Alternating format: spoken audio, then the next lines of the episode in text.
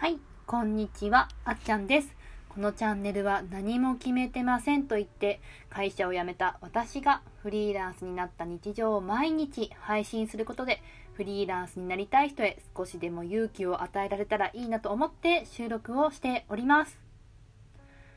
普段はですね、スタンド FM の方で収録を行っているんですけれども、あの、もしよかったら過去回の収録、スタンド FM のリンクの方からですね、あの、飛んでいただけたらと思います。で、今日なんですけれども、私がフリーランスになってから、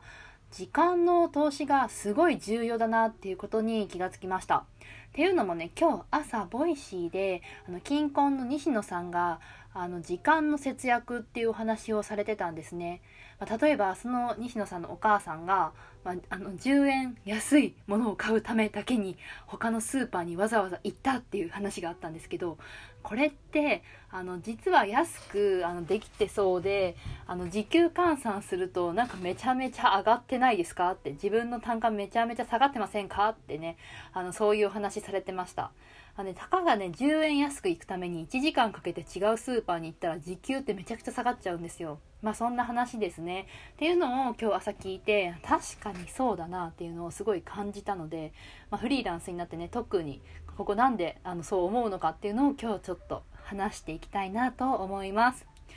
でですね、なんでそう思うのかっていうと、まあ、まずそもそもフリーランスになってから、まあ、自分のあの仕事ができる時間って24時間でも絶対に決まってるんですね。でしかも寝るからもっとせあの少なくなりますよね。で、だからこの時間ってもうあの上げられないんですよ。増やせないんですよ。どう頑張っても。ってなると、あの、いかに作業を効率化したりとか、その時間をどんだけなんかこう、作業をめっちゃやるかみたいな、まあそういうね、お金をどうやって稼ぐかっていうのにめちゃくちゃ頭を使います。なんで、まあ、この、例えば1時間でも、なんかその同じ作業が100円なのか、それとも1万円なのかって全然、あの自分のあの稼げるお金に直結してくるので、まあ、これすごい重要だなと思ってます。でね、この時間の投資じゃあなんで重要なのっていうか、まあ、時間の投資そもそもなんだよってわからない方結構いるのかなと思うので、まあ、ちょっと例えばっていうことでちょっと例挙げてみます。で例えばなんですけれども、たとあの素人の方が自分のホームページ作りたいってなった時に、まあ、一から作るってなると、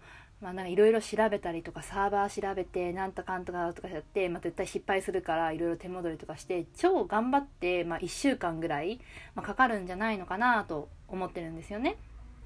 で、まあ、外注して、まあ、プロの方に頼んだら、まあ、5万円で、まあ、勝手にポンって出てきますと。っていう場合だった時に、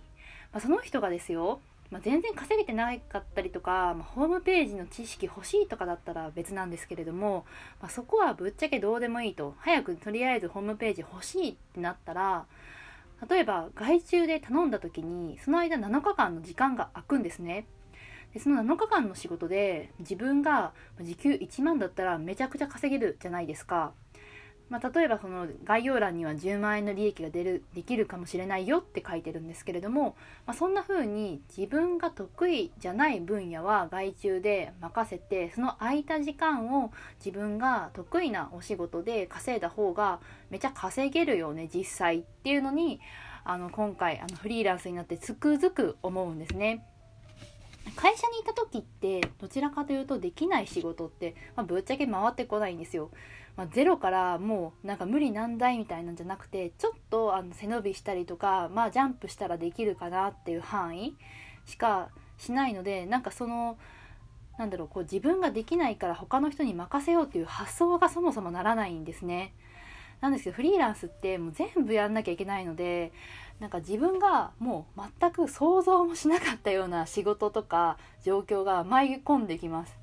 でそれをね全部自分でやろうとなると超難しいんですよ。でなんかそれをですねなんかその自分でやった方が確かにお金は浮きます。だけど他の人に頼んでお金を先に払っちゃってその後からその空いた時間をいかに自分がもっと稼ぐかって考えた方が結局利益出るよねってそういう発想になるんですね。だからこれはねあの会社員の時は頭では分かってたんですけど実際こう自分がそういう状況に置かれた時にいざじゃあどっちを取ったらいいのかって自分で決断しなきゃいけなくなります。なんでねこれはあの本当にフリーランスになってこの投資時間にどれだけ投資をするかって大事だなって感じましたしなんかねあの日々鍛えられてる気がします、まあ、どこまで自分でやってどこまで人に頼むかっていうところですね。結局その会社員の時はですね、まあ、誰かがやってくれるんですよ。なんか部署が違うから